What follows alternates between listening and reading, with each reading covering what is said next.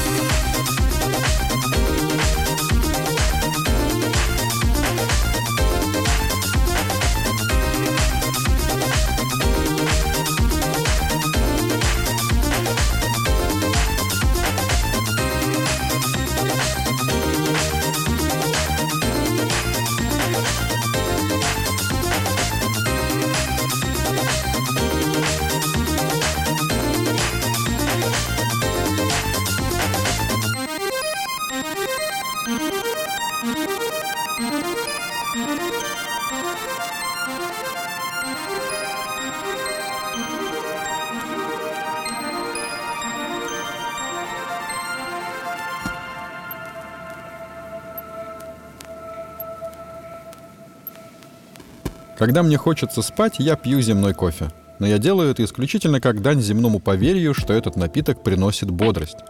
Вот для моего биологического вида кофе это ни разу не стимулятор. Мне просто нравится его вкус. Кофе с молоком земной коровы и с земным сахаром – это деликатес, почти сравнимый с милкшейком. Так вот, когда мне хочется спать, я пью земной кофе и ложусь спать, потому что нет ничего важнее крепкого и здорового сна. Для любого вида во Вселенной. Разумеется, если этот вид вообще умеет спать. Ведь есть и такие, кто начисто лишен этой способности. Они перезагружают свою нервную систему другими способами, о которых на галактическом радио говорить не принято, да и незачем.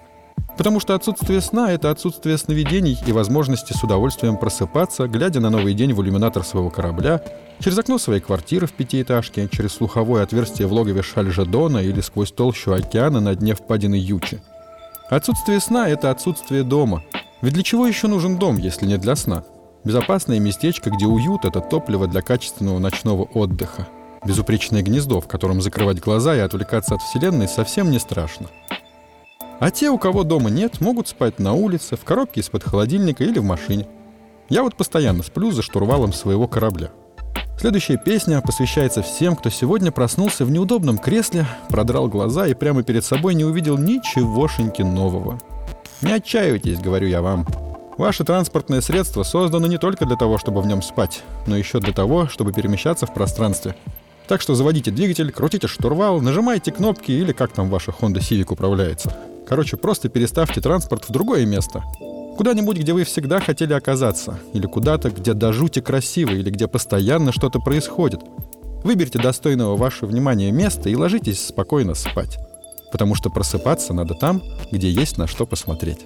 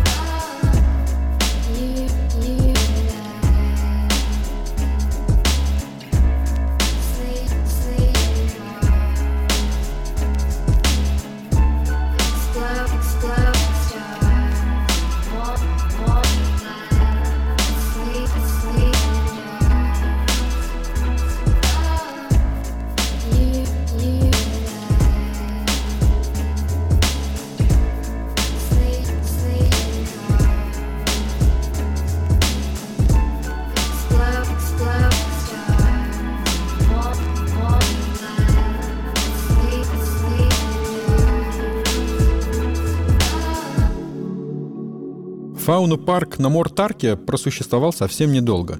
Его владелец, Сайп Сарти, значительная фигура в «Звездном вече». Он был известен своей любовью к разного рода живым, но не слишком разумным существам. От маравских пинчекряков до земных слонов.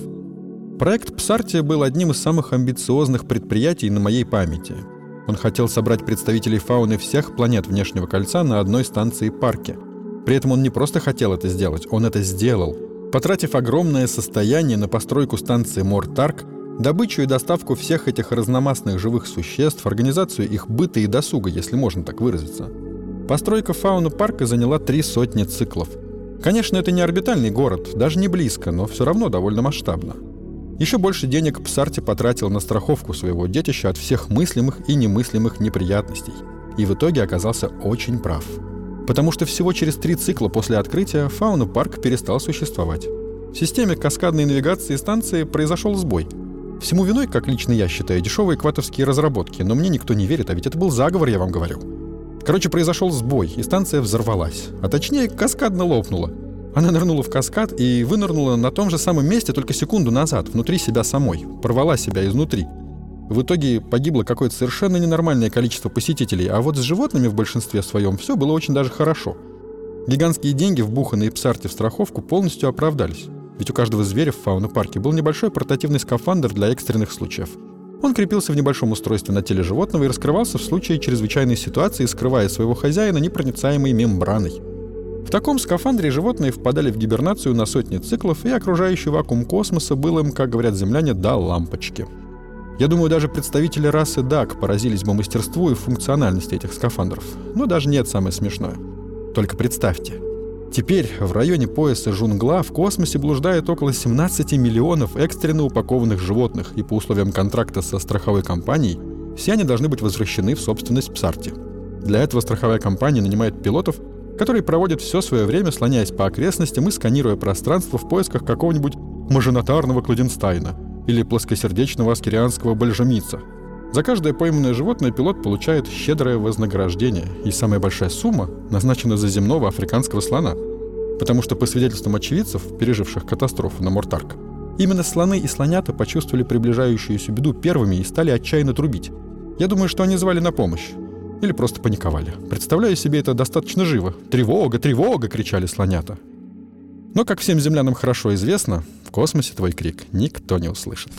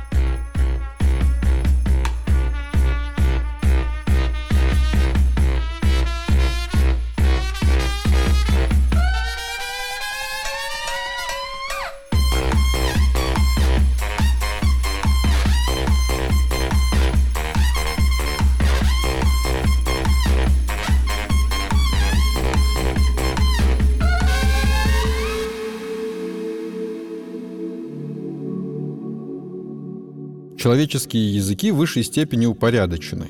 Есть четкие правила, по которым они работают, и отступление от правил считается ошибкой. Тех, кто говорит с ошибками, считают недостаточно развитыми особями и всячески унижают. Устно или мысленно. Но в целом относятся к ним довольно пренебрежительно, так что я бы на вашем месте по возможности избегал разговоров с землянами, если вы не умеете склонять числительные на русском, путаете предлоги в немецком или вообще испытываете сложности в любом виде коммуникации, кроме телепатического. Вас просто засмеют. Но любая система подвержена энтропии, и земные языки — отличная тому иллюстрация. Количество знаков в алфавитах конечное. Правила тоже более-менее постоянные — но все языки бесконечно расползаются по швам, наполняются и переполняются новыми словами, украденными из более симпатичных языков. Части некоторых слов отваливаются, а на их месте вырастают другие, более красивые или ненужные. И слова все терпят и покорно подчиняются тем, кто их произносит. Но это ненадолго. Потому что, как и в любой другой системе, в языке случаются девиации, появляются артефакты, скрытые комнаты и священные реликвии. Все это щедро пересыпается словами-паразитами, грубыми междометиями и вводными конструкциями, что в конце концов приводит к лингвистической катастрофе, после которой выход только один — закрыть рот, освоить телепатию или другой ментализм и больше никогда не баловаться со словами. Ведь рано или поздно слова все-таки выйдут у вас из-под контроля и начнут творить то, что им всегда хотелось. А кто, кроме самих слов, знает, чего им хочется? Например, чего хочет слово «влажность»? Куда хочет попасть слово «бегущий»? Кем в детстве мечтало стать словосочетание 273? Ответ на эти вопросы надо спрашивать у других слов, которые с ними хорошо знакомы. Но я бы на вашем земляне месте давно уже слепил бы все языки в один большущий язычище, и им бы и пользовался. Вы ведь любите все большое и мощное. Пофиг, что оно сильнее всего взрывается. Об этом вы подумаете завтра, если останетесь живы.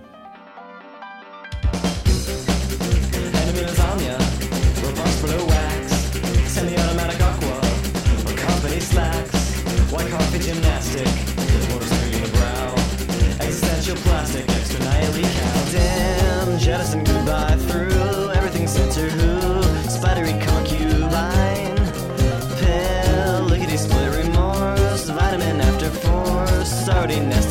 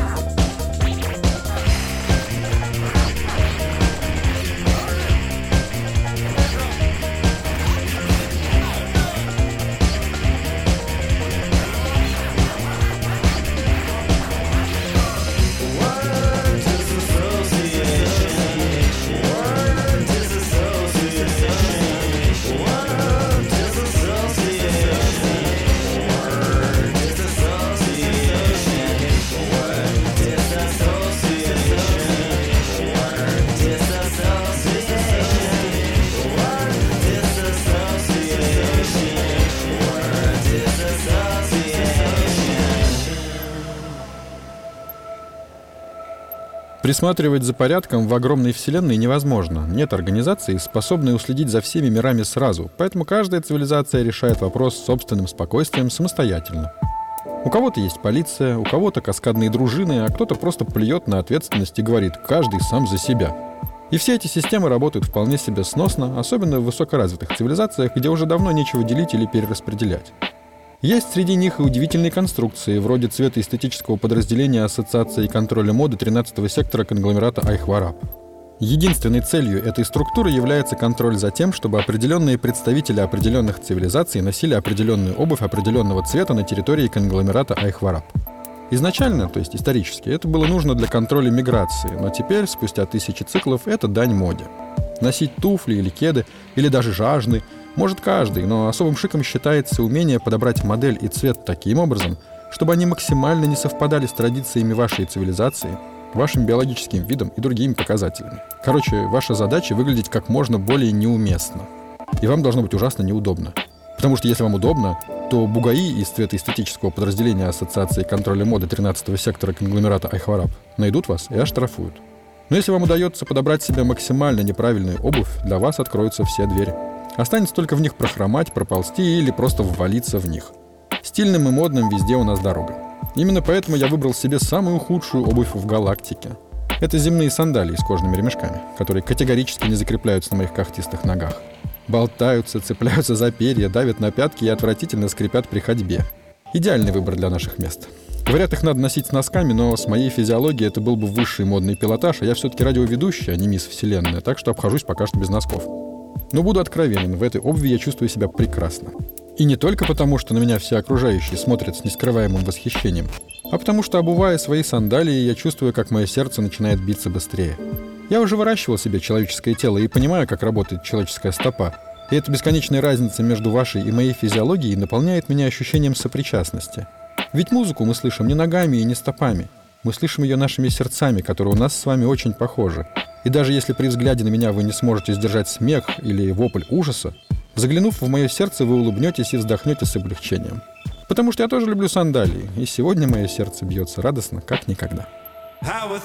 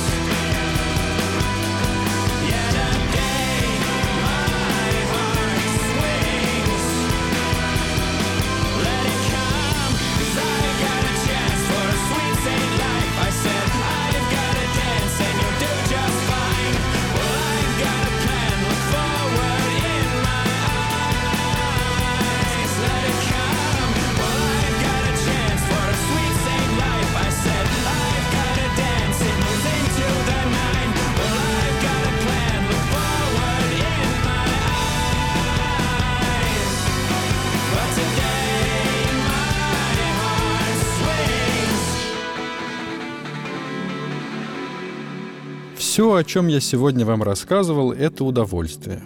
Фауна парки, земные языки, крепкий кофе, красивая обувь и музыка – все это есть во Вселенной для того, чтобы мы могли чувствовать себя хорошо. Не стоит пытаться совмещать все удовольствия сразу, чтобы, так сказать, не перебивать вкус, и не стоит увлекаться чем-то одним слишком долго. Такое длящееся удовольствие способно приносить нескончаемое страдание. Чтобы не быть голословным, расскажу вам про воронку Еста – Ест родился несколько миллионов циклов назад во Вселенной, которую не очень полюбил с первого своего вздоха. Почему?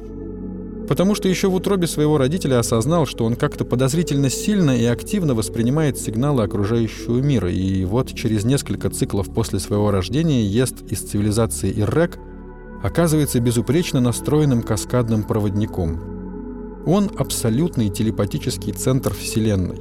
Он чувствует все, что происходит во Вселенной – и от этого ему очень нехорошо, потому что нет существа, способного столько сразу чувствовать. В отчаянной попытке остановить поток ощущений и прекратить чувствовать каждое мгновение каждой жизни, Ест много раз пытался покончить с собой, но всегда безуспешно, потому что постоянно слышал среди бурлящего шума Вселенной несколько удивительно добрых и красивых голосов. Это были голоса с Земли.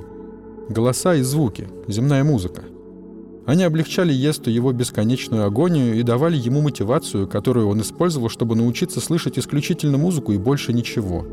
Если до этого момента Ест умел только слышать Вселенную, то теперь он научился и разговаривать с ней. Представьте, на что способен самый сильный телепатический разум во Вселенной.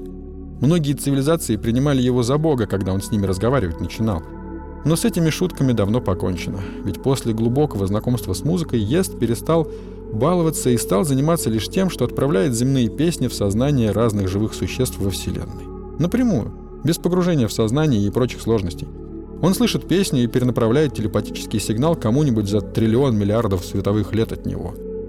И сила этой передачи такова, что песня, вспыхнувшая в голове слушателя, остается там надолго, навязчиво и неугомонно. Вам знаком этот эффект, я уверен, когда песня в голове крутится и не хочет уходить. Это есть так называемая воронка Еста – не сердитесь на нее. Лучше вспомните о том, что песню эту подарил вам почти что Бог с другого конца Вселенной. И сделал он это потому, что ему от этой песни очень хорошо. Она его лечит. Вылечит она и вас. Меня зовут Ксандер Бо, а это была моя сладкая плазма. Будьте здоровы!